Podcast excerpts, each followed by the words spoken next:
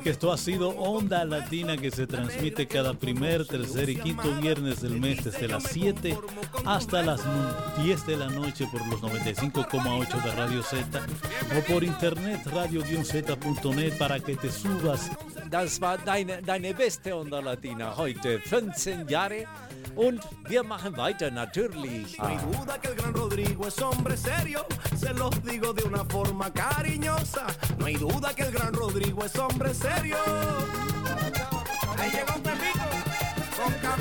Felipe. Onda Latina, dein Programm, um das Wochenende anzuwärmen. Am 1., 3. und 5. Freitag im Monat von 19 bis 22 Uhr in Radio Z 95,8 MHz und im Internet www.radio-z.net. Onda Latina, Sin Fronteras und Radio Brasil FM sind unsere lateinamerikanischen Sendungen freitags abends zwischen 19 und 22 Uhr. Außerdem gibt es einmal monatlich dienstags um 18 Uhr Latinotopia.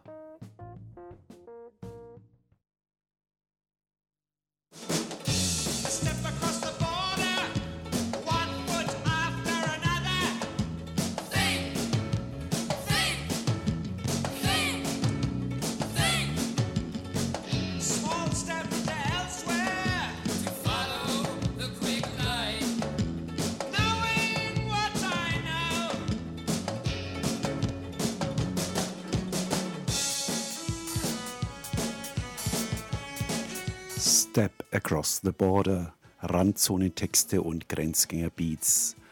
Step Across the Border jeden vierten Freitag im Monat von 18 bis 19 Uhr hier bei Radio Z.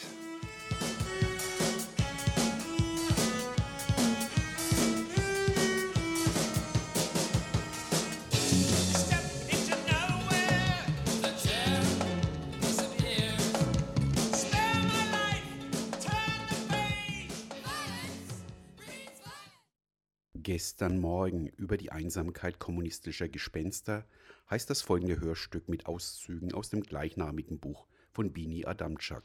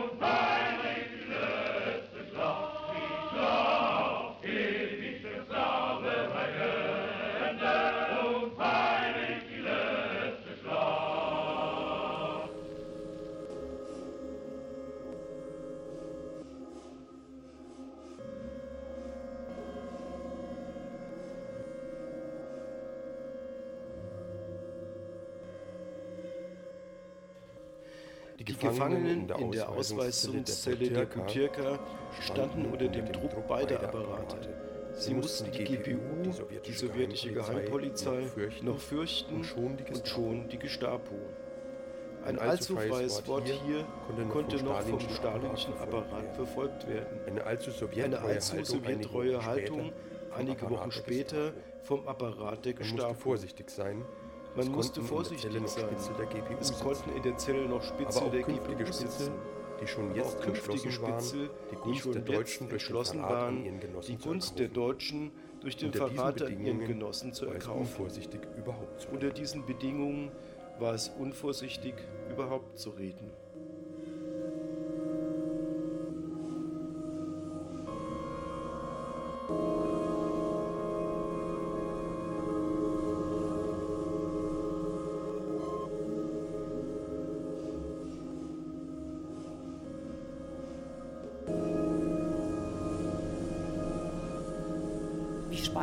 Eines Rades ab einer bestimmten Geschwindigkeit stehen zu bleiben scheinen, dann sich rückwärts drehen, so fahren diese Züge zurück vom sozialistischen Russland ins nationalsozialistische Deutschland. In entgegengesetzter Richtung jenes plombierten Zuges, in dem Lenin wenige Jahrzehnte vorher nach Petrograd gebracht worden war, die Revolution zu machen. Der unaufhaltsame Fortschritt, der die Geschichte in den Kommunismus hätte führen sollen, springend von der ersten Revolution 1917 zur zweiten, notwendig zur Weltrevolution, endet hier. Nicht, wie schön wäre schon das auf halber Strecke, nicht am Anfang noch davor. In den Lagern fast schon natürlich denen der Feinde, aber auch unbegreiflich denen der Freunde. Doppelter Verrat. Doppelter Verrat. Verrat des Antifaschismus. Verrat des Kommunismus, von denen der erstere selten ohne den zweiten, der zweite nie ohne den ersten zu haben ist. Verrat des Antifaschismus, Verrat des Kommunismus, von denen der erstere selten ohne den zweiten, der zweite nie ohne den ersten zu haben ist. Verrat vor allem aber der Kommunistinnen, der Genossen, selbst durch die Genossen. Verraten an jene, deren Bekämpfung sie den Großteil ihres Lebens gewidmet haben, von 1918 an, auf die sie den Hauptteil ihres politischen Hasses lenkten, verraten von jenen, denen sie ihre Lebenszeit opferten, für die sie ihr Leben zu opfern bereit gewesen wären. Namenlos, kampflos zumeist sterben sie, nicht auf den Barrikaden, hinter ihnen in den Gefängnissen Moskaus, tief in den sibirischen Steppen, dann wieder dann in den deutschen Lagern. Sie haben Sie mit, haben ihrem, mit Tod, Tod gerechnet, gerechnet, mit einem frühzeitigen, mit einem frühzeitigen gewaltsamen Tod. Aber nicht für, die Revolution, nicht für die Revolution sterben, sie. Nicht, wenn nicht, es das gibt, wenn es das für den, gibt für nicht, wenn es das gibt für den Kommunismus. Für sie wird es nie einen Kommunismus mehr geben. Für sie wird es, es nie einen Kommunismus, Kommunismus mehr geben. Es gibt es keinen Kommunismus. Keinen Kommunismus ohne sie. Es gibt keinen ohne Kommunismus ohne sie. Kommunismus mehr geben. Ohne sie wird es nie einen Kommunismus mehr geben.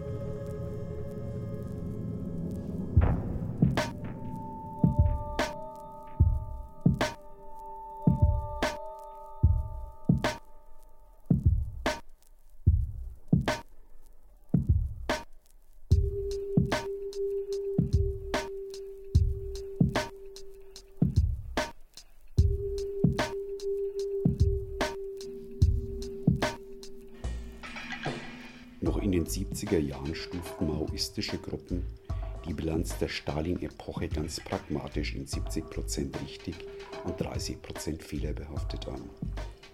Als tragisch, aber ebenso pragmatisch wurden die 30% Fehler und die daraus resultierenden Opfer als notwendig erachtet, um die Mehrheit der Sowjetmenschen vor Unheil und der allgegenwärtigen Konterrevolution zu bewahren. Wo gehobelt wird, fallen bekanntlich eben Späne und für das Endgute müssen ein paar revolutionäre Kollateralschäden in Kauf genommen werden. Viele, gerade junge radikale Linke, geben sich heute gern bedingt geschichtslos. Sie blicken mit einer Art Scheuklappen in die Vergangenheit und recyceln sozialistische oder kommunistische Ikonografien, begeistern sich an sowjetischen Propagandafilmen und an heldenhaften Rotarmisten mit stalinistischem Terror, maoistischen großen Sprüngen mit massenhaft tödlichen Landungen oder gar systematischem Völkermord à la Pol Pot möchte Mönch natürlich nichts zu tun haben. Nein, nein, aus dieser Tradition kommen wir nicht. Das sind nicht unsere Wurzeln. Wir sind ganz anders, wir sind besser. Das Buch Gestern Morgen über die Einsamkeit kommunistischer Gespenster und die Rekonstruktion der Zukunft von Bini Adamczak ist der Steinbruch, aus dem diese Sendung ihre Basaltbrocken hat. Bini Adamczak stellt ihm gestern Morgen klar, wer sich nicht kritisch mit der Vergangenheit auseinandersetzt, kann keine bessere Zukunft bauen. Ein wirklicher Kommunismus ist ohne einen Blick in die Massengräber der Tscheka, der GPU oder dem NKWD und die Beweggründe deren Häscher und Henker nicht denkbar. Sollte nicht 1917 mit der großen sozialistischen Oktoberrevolution ein proletarischer Sturm alles Alte, Verrottete und Menschenfeindliche hinwegfegen? Die klassenlose Gesellschaft und das Ende der Ausbeutung des Menschen durch den Menschen, also die Befreiung, waren die hehren Ziele, die in mehr oder weniger erreichbarer Nähe schienen. Der Autorin gelingt es meisterhaft, den Sieg der selbstgenerierten bolschewistischen Konterrevolution welchen sie mit der Hochzeit des großen Terrors 1937-38 festmacht, rückwärts schreitend zu belegen. Sie erzählt die Geschichte vom Ende zum Anfang und nimmt auf diese Weise auch so manchen die Illusionen von einem guten Trotzki oder dem weisen Lenin, als die Revolution noch vermeintlich edel und gut war. Bini Adamczak macht es uns nicht leicht beim Lesen. Sie stellt vieles auf den Kopf oder besser auf die Füße. Ihr experimenteller Schreibstil zwingt zum mehrmaligen Lesen, zum genaueren Hinsehen. Selten war ein solch schmales Bändchen so verstörend und gleichzeitig erhellend wie dieses.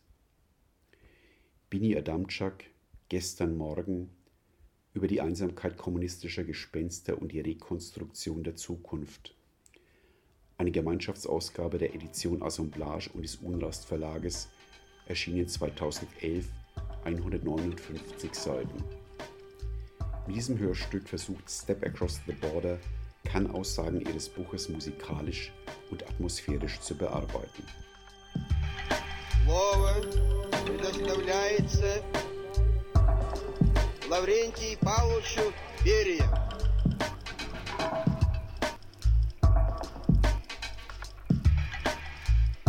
Дорогие товарищи и друзья, стало Сталина.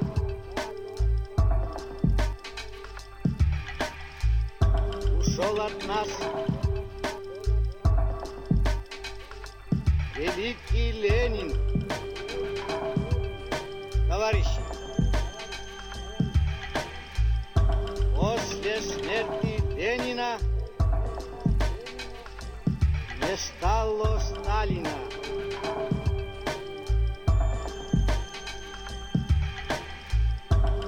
ушел от нас, товарищи, великий Ленин.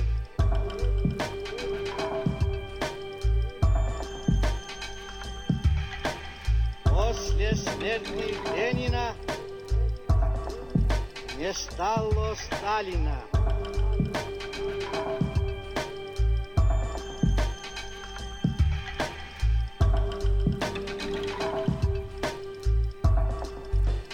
отстоял ленинизм.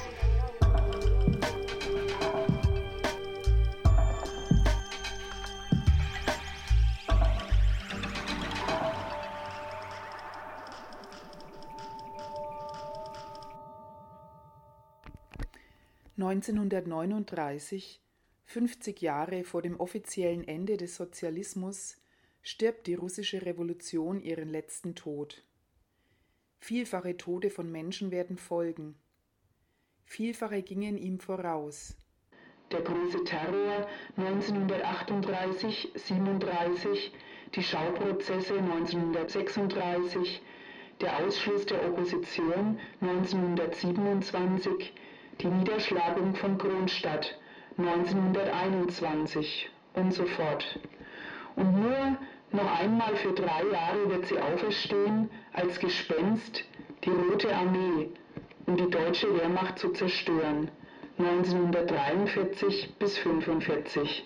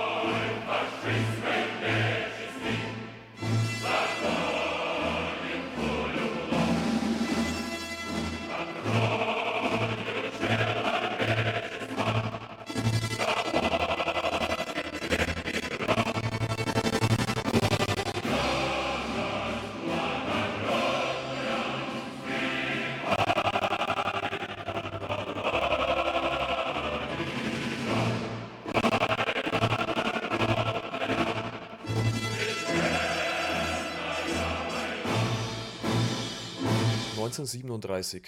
In diesem langen Jahr, das mit dem ersten Moskauer Schauprozess im August 1936 beginnt und bis zum vorerst letzten Schauprozess im März 1938 reicht, feiert die Oktoberrevolution ihren 20., feiert sie ihren letzten Geburtstag.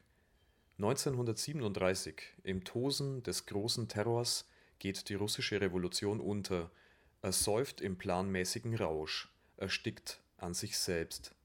Unabhängig davon, von wo sie gekommen ist, unabhängig davon, wann genau sie begonnen hat, erringt die Konterrevolution jetzt ihren finalen Triumph. Denn es ist ohne allen Zweifel eine Konterrevolution, die in diesem langen Jahr zu ihrem Abschluss kommt. Sie ist es, weil sie die Revolution beendet, ihre letzten Überbleibsel begräbt, zunächst vor allem die Revolutionäre von den, von den 1966 Delegierten des 17. Parteitages, des Parteitages, des Parteitages der Sieger 1934 sind keine fünf Jahre später 1108 verhaftet, verschleppt, erschossen, erschossen verscharrt. Von den 136 Parteisekretären, die das Adressbuch für Moskau und Umgebung 1936 auflistet, noch sieben im Amt.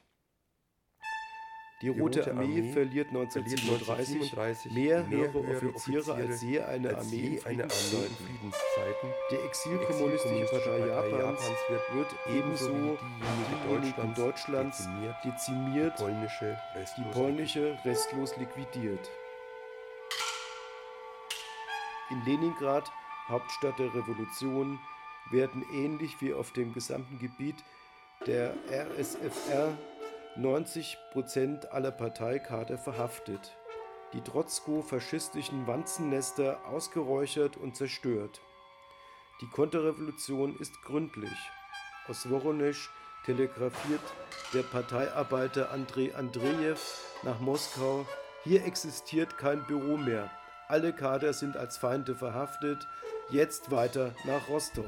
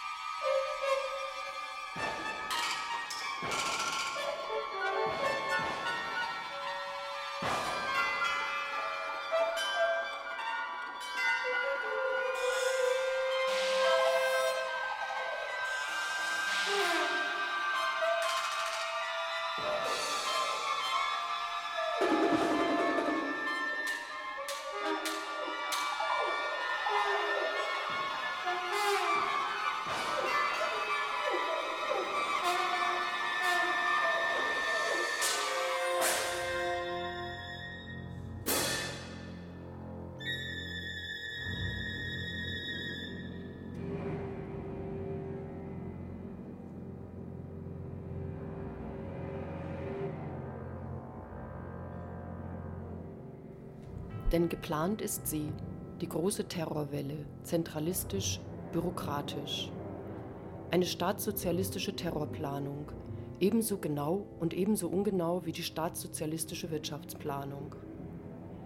Am 30. Juli 1937 wird die Verordnung Nummer 00447 erlassen. Sie verlangt die Verhaftung von 332.400 Menschen, von denen nach Einteilung in zwei Kategorien 259.450 zu inhaftieren sind. Im Lager für 8 bis 10 Jahre, Kategorie 2, und 72.950 zu exekutieren, Kategorie 1. Wie die Produktion, so erfolgt auch die Repression nach Plan soll. Und das Plan soll wird wie immer im Reich der tapferen Stachanow-Arbeiterin übererfüllt.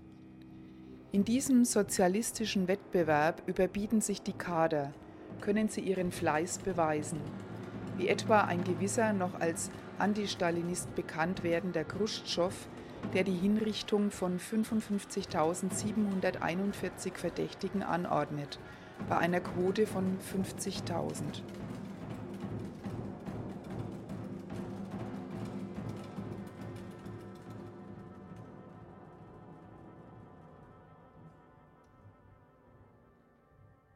Schon bald, nach nur einem Monat, verlangen die regionalen Kader eine Erhöhung der ihnen zugeteilten Quoten. Schon bald folgen auf die Verordnung Nummer 00447 weitere Verordnungen, die nach der Liquidierung der ehemaligen Kulaken, der Verbrecher und anderer antisowjetischen Elemente nun die Liquidierung der kriminellen Elemente oder die Liquidierung der Angehörigen der Volksfeinde fordern. Als die Terrorwelle plötzlich ausläuft, sind 1.345.000 Menschen verurteilt, davon 681.692 Tode, das sind 85 Prozent aller Todesurteile der gesamten Stalinzeit, die während den Feiern zum 20. Jahrestag der Revolution verhängt und vollstreckt werden. Begleitet von Jubelparaden, gerahmt von leuchtenden Bannern. Es lebt sich besser, es lebt sich fröhlicher.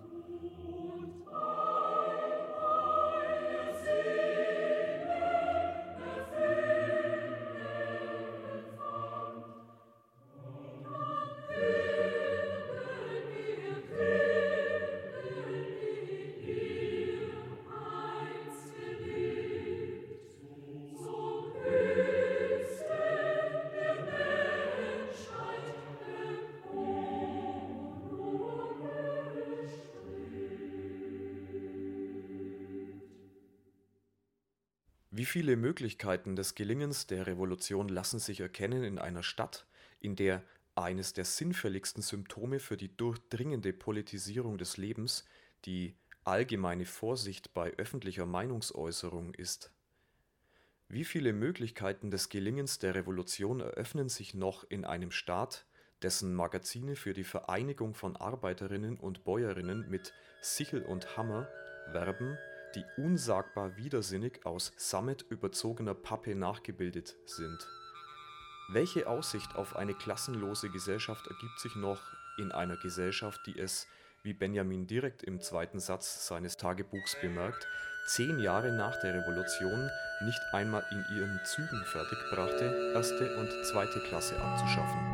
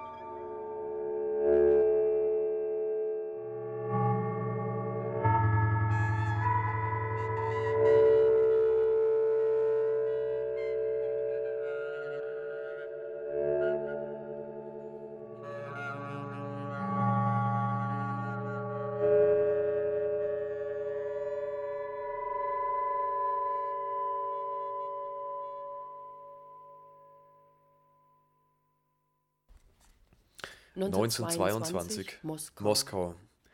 Auf dem, Auf Platz, dem Platz war nur noch das Steinpflaster vorhanden. Keine Bäume, keine Bäume mehr und keine, keine Rasenflächen. Man sah, Man sah noch die Reste von den früheren, den früheren Einzäunungen. Die, die Bänke waren als Brennholz längst verfeuert. Bohrlöcher, in die eiserne in die Fußstangen einzementiert gewesen sind, waren noch, offen. waren noch offen. Auch diese Eisenstäbe sind noch anderweitig gebraucht worden.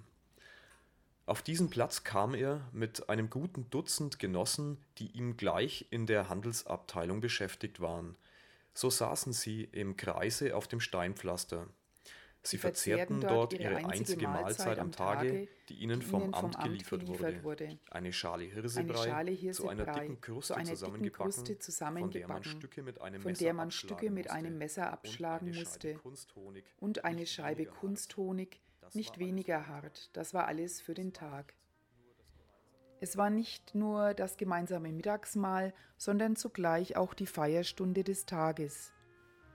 In dieser Arbeitspause konnte jeder sich voll seinen Träumen hingeben. Sie sprachen zueinander von dem neuen Russland, von dem machtvollen und großen Sowjetreich, das die Welt beherrschen wird. Wie seit je in den Jahrtausenden aufgeschriebener Geschichte vorher sind die Träume ungleich stärker als die Wirklichkeit.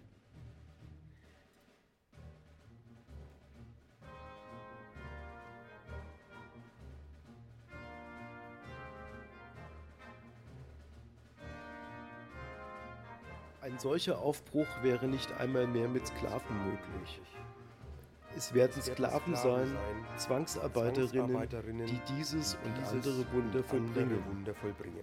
Und sie werden eingespannt sein in das gewaltige Projekt einer nachholenden Kapitalisierung einer riesigen staatlichen Maschinerie, die längst begonnen haben wird, mit oder ohne neue ökonomische Politik sich mit anderen Momenten kapitalistischer Produktion, unverändert monetärer Zirkulation zu verbinden.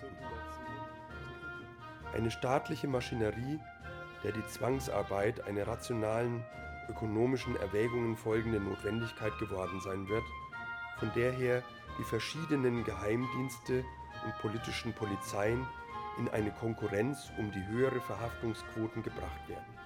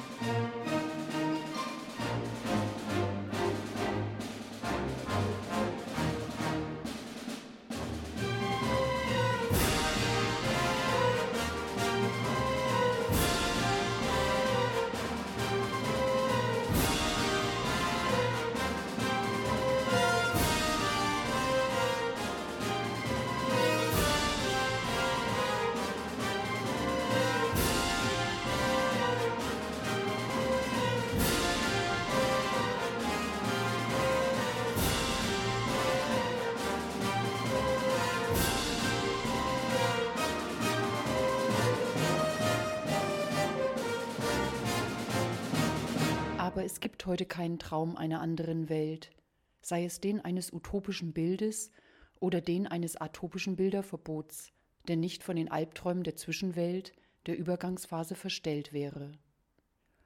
Ohne den Gang durch die Geschichte der revolutionären Versuche wird es keine revolutionäre Versuchung mehr geben. Trauer, Trauer Traum und Trauma, von denen das dritte sich um den zweiten schließt und nur durch die erste jemals sich wieder zu öffnen erweicht werden könnte. Auf der Möglichkeit kommunistischer Begierde lastet nicht nur das Ende der Geschichte, sondern vor allem das Ende der Revolution. Nicht nur 1989, sondern auch, mehr noch, 1939, 1938 und folgende bis 1924 bis 1917.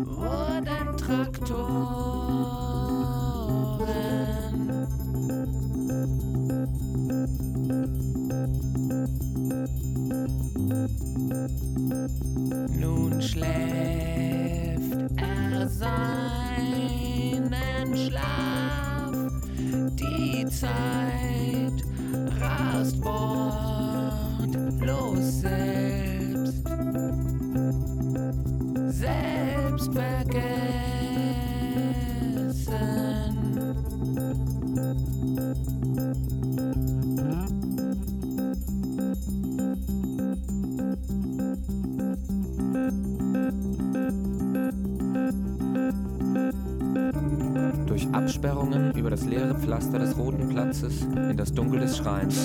Das weiße Gesicht eines Soldaten, mechanisch den Weg weisend. Nicht stehen bleiben.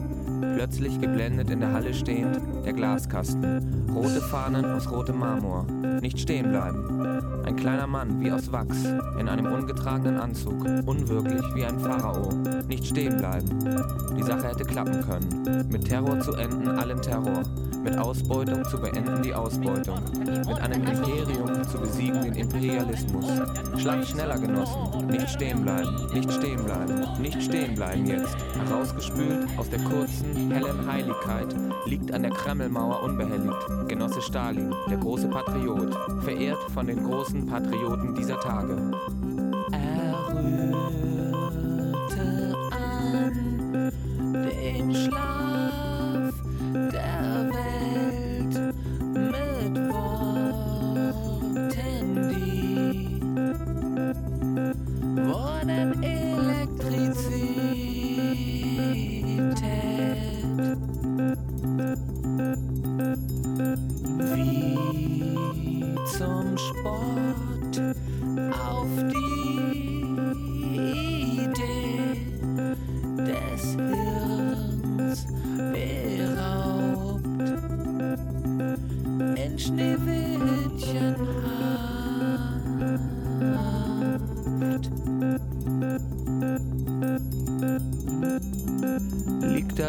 Geschrumpfte Hülle eines Giganten.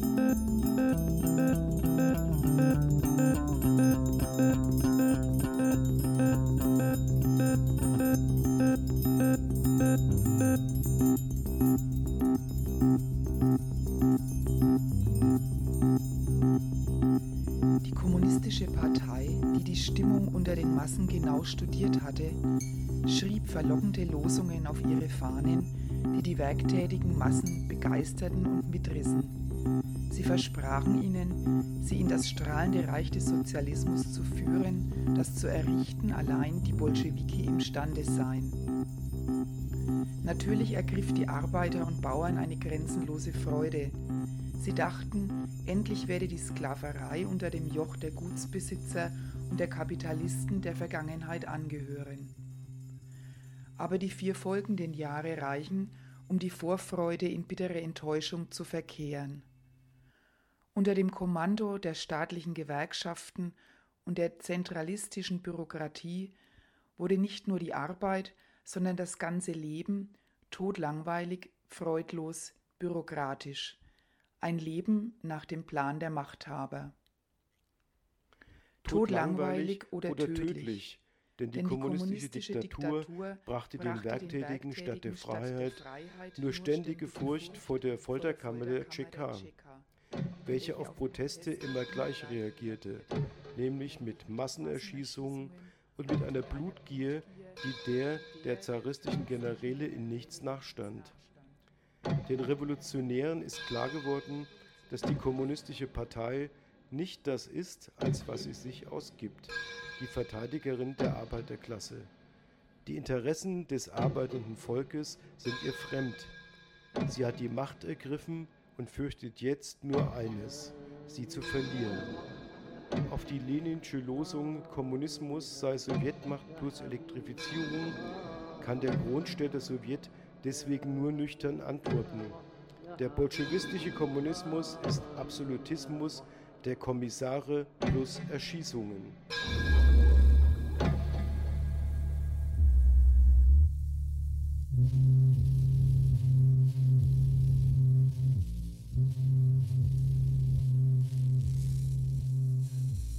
Daraus leitet sich die zentrale Forderung der Kronstädterinnen, alle Macht den Sowjets und nicht den Parteien ab, mit der sie das revolutionäre Versprechen erneuern. Niemals zuvor, seit dem Oktober 1917, ist die Revolution sich selbst so nahe gekommen. Nie mehr danach wird die Sowjetunion sich dem Ziel einer Union der Sowjets, eines Kommunismus der Räte so annähern wie in diesen knapp drei Wochen des März 1921. Eine euphorische, eine solidarische Stimmung, ebenso euphorisch und solidarisch wie 1917, ergreift die Menschen, zu Zehntausenden auf dem Ankerplatz in der Stadtmitte Kronstadt versammeln, die es verweigern, höhere Löhne als irgendeine ihrer Genossinnen zu erhalten, die alle Gremien neu und selbst besetzen. Jede Unterstützung organisierter Parteien, vor allem der Rechten, der Konterrevolutionären, lehnt sie ab. Sie wollen, wie es in einer Petrograder Flugschrift heißt, nicht nach den Vorschriften der Bolschewiki leben. Sie wollen selbst über ihr Schicksal entscheiden. Es ist das Morgenrot der dritten Revolution, die sie ausrufen, der Traum eines Sozialismus anderer Art, den sie zu verwirklichen beginnen. Gegen die Diktatur der kommunistischen Partei mit ihrer Tscheka und ihrem Staatskapitalismus wollen sie die Gewerkschaften und Bauernorganisationen zur freiwilligen Assoziation der Arbeiter, Bauern und schaffenden Intelligenz umbilden.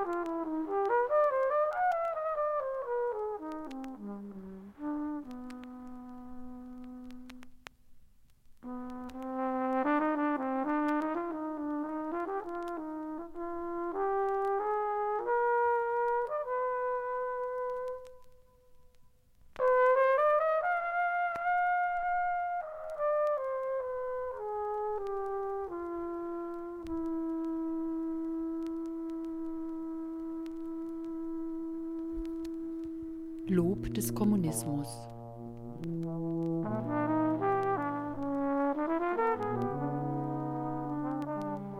Er ist vernünftig, jeder versteht ihn. Er ist leicht. Du bist doch kein Ausbeuter, du kannst ihn begreifen. Er ist gut für dich. Erkundige dich nach ihm. Die Dummköpfe nennen ihn dumm und die Schmutzigen nennen ihn schmutzig. Er ist gegen den Schmutz und gegen die Dummheit.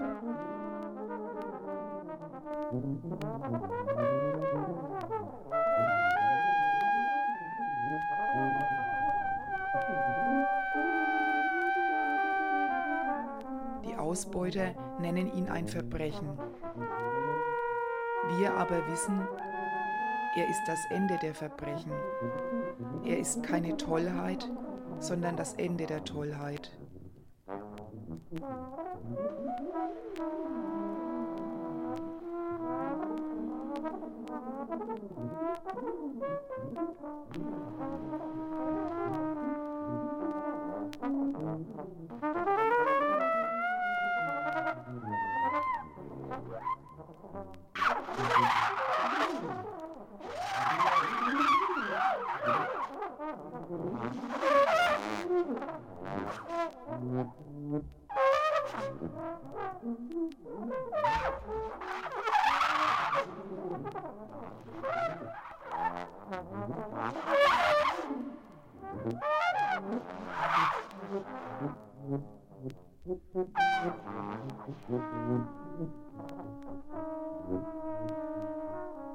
Er ist nicht das Rätsel, sondern die Lösung. Er ist das Einfache, das schwer zu machen ist.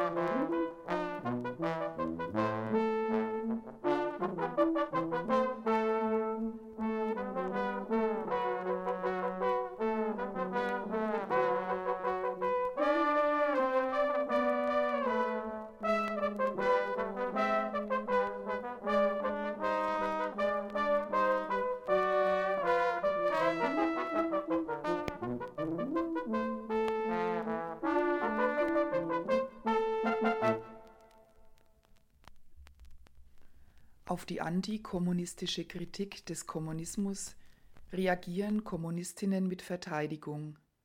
Es sei nicht alles am Kommunismus schlimm. Mit Abwehr, das sei überhaupt kein Kommunismus gewesen. Oder mit Angriff. Die Kritik der kommunistischen Verbrechen diene nur der Legitimation der Verbrechen seiner Feinde. Jedes Mal haben sie recht. Aber was über den Kommunismus ist gesagt damit, dass der Nationalsozialismus schlimmer, der Kapitalismus ebenso schlimm gewesen ist? Welches Urteil gesprochen über einen Kommunismus, in dem nicht alles, nur fast alles schlimm war? Und vor allem, welcher Anspruch erhoben auf einen Kommunismus, der trotz jahrhundertelanger Versuche, ihn zu realisieren, real doch nur in der Fantasie derer existierte, die, immer wenn sie befragt werden, leider ohne alle Macht sind?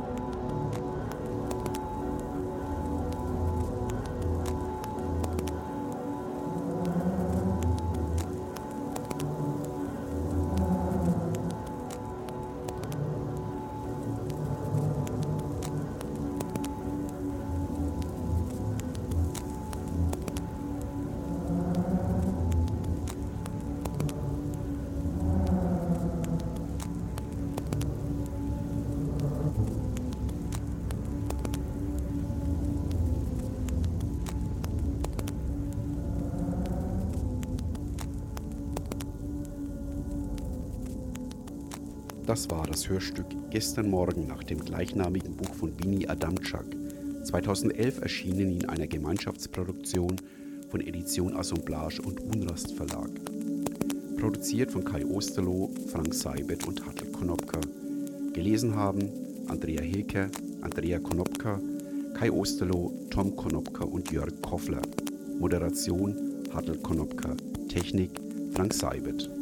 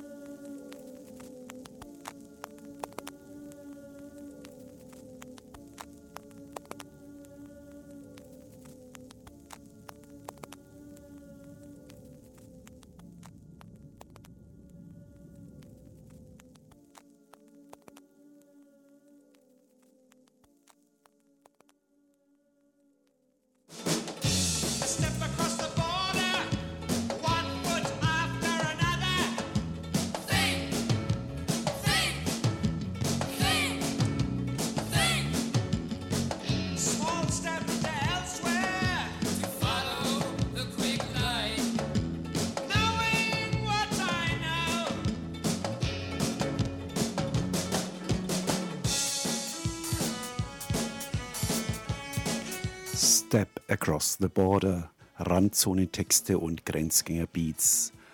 Step Across the Border jeden vierten Freitag im Monat von 18 bis 19 Uhr hier bei Radio Z.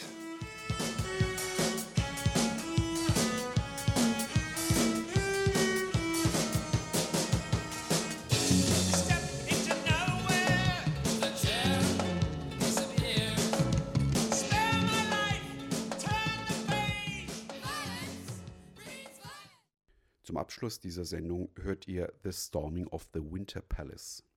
Die Erstürmung des Winterpalastes 1917 in Petrograd, später Leningrad, war der Beginn der bolschewistischen Revolution. Hier eine Jazz-Improvisation von Irene Schweizer, Maggie Nichols, George Lewis, Joel Leandre und Günter Sommer. Ein Live-Mitschnitt von 1988 vom Taktlos-Festival Rote Fabrik Zürich. Thank you